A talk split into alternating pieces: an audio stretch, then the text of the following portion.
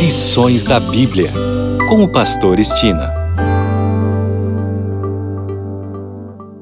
Olá, aqui é o Pastor Estina no seu programa Lições da Bíblia. Neste trimestre, de outubro a dezembro, estudamos o tema Vida, Morte e Eternidade. E o assunto desta última semana do trimestre e também do ano foi Novas todas as coisas. E hoje é o dia de fazermos aquele breve resumo. Vamos iniciar com o verso memorizado durante a semana, que está em Apocalipse 21, 5 e diz: E aquele que está sentado no trono disse: Eis que faço novas todas as coisas, e acrescentou: Escreve, porque estas palavras são fiéis e verdadeiras. A música dos arautos do rei diz: Deus faz tudo novo, de novo, para você. Pedro afirmou: Nós, porém, segundo a sua promessa, esperamos novos céus e nova terra nos quais habita a justiça, segundo Pedro 3:13. E João viu o novo céu e a nova terra e assim ele escreveu: Vi novo céu e nova terra, pois o primeiro céu e a primeira terra passaram e o mar já não existe.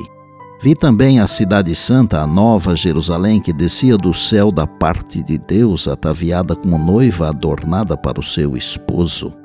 E então ouvi grande voz vinda do trono, dizendo: Eis o tabernáculo de Deus com os homens Deus habitará com eles, eles serão povos de Deus e Deus mesmo estará com eles. Ele lhes enxugará dos olhos toda lágrima e a morte já não existirá. Já não haverá luto, nem pranto, nem dor, porque as primeiras coisas passaram.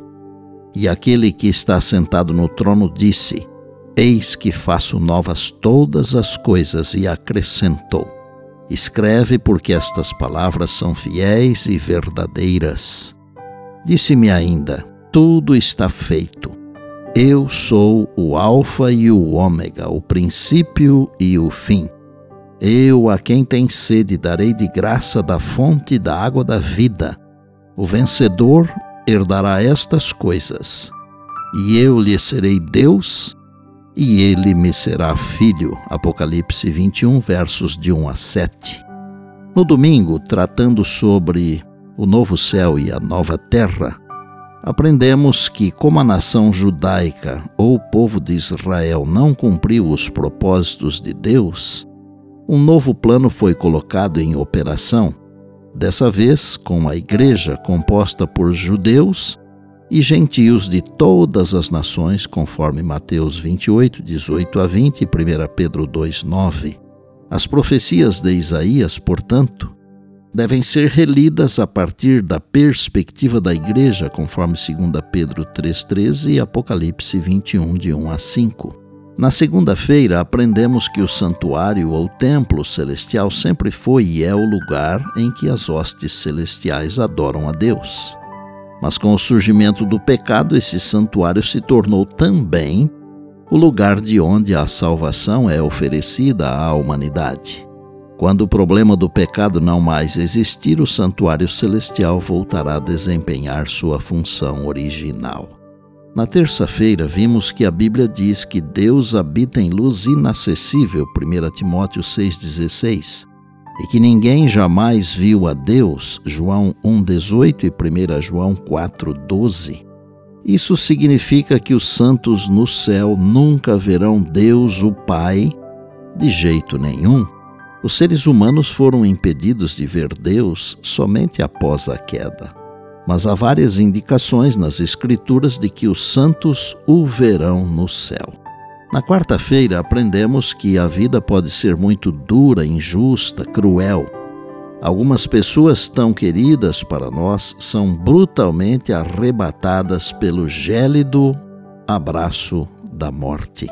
Outras entram sutilmente em nossa vida e roubam nossos sentimentos e depois vão embora como se nada tivesse acontecido. Como é terrível ser traído por alguém que amamos e em quem confiamos. Há momentos em que podemos até nos perguntar se a vida vale a pena. No entanto, Deus está sempre ansioso para enxugar de nossa face as nossas lágrimas. Mas algumas de nossas lágrimas mais pesadas continuarão caindo até aquele dia glorioso em que a morte, a tristeza e o pranto deixarão de existir para sempre. E ontem vimos que no centro do plano da salvação está a promessa de vida eterna, com base nos méritos de Jesus a todos os que aceitam pela fé a grande provisão feita na cruz.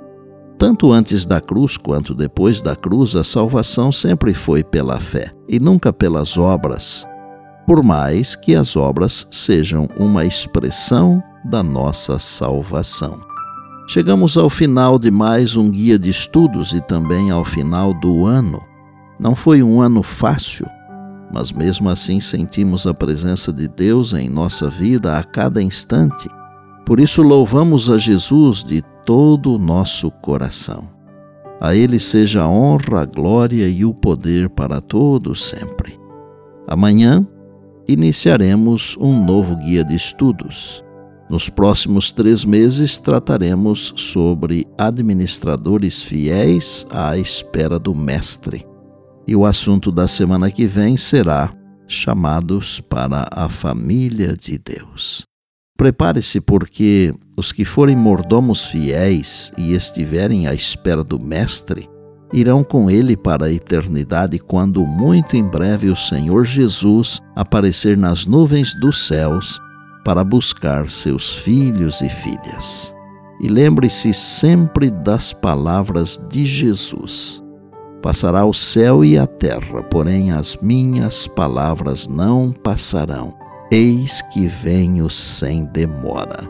Bem, amanhã tem mais, se Deus assim nos permitir. E disse Jesus: Examinais as Escrituras, porque julgais ter nelas a vida eterna. E são elas mesmas que testificam de mim, João 5,39. Eu sou o pastor Estina e este é o seu programa Lições da Bíblia.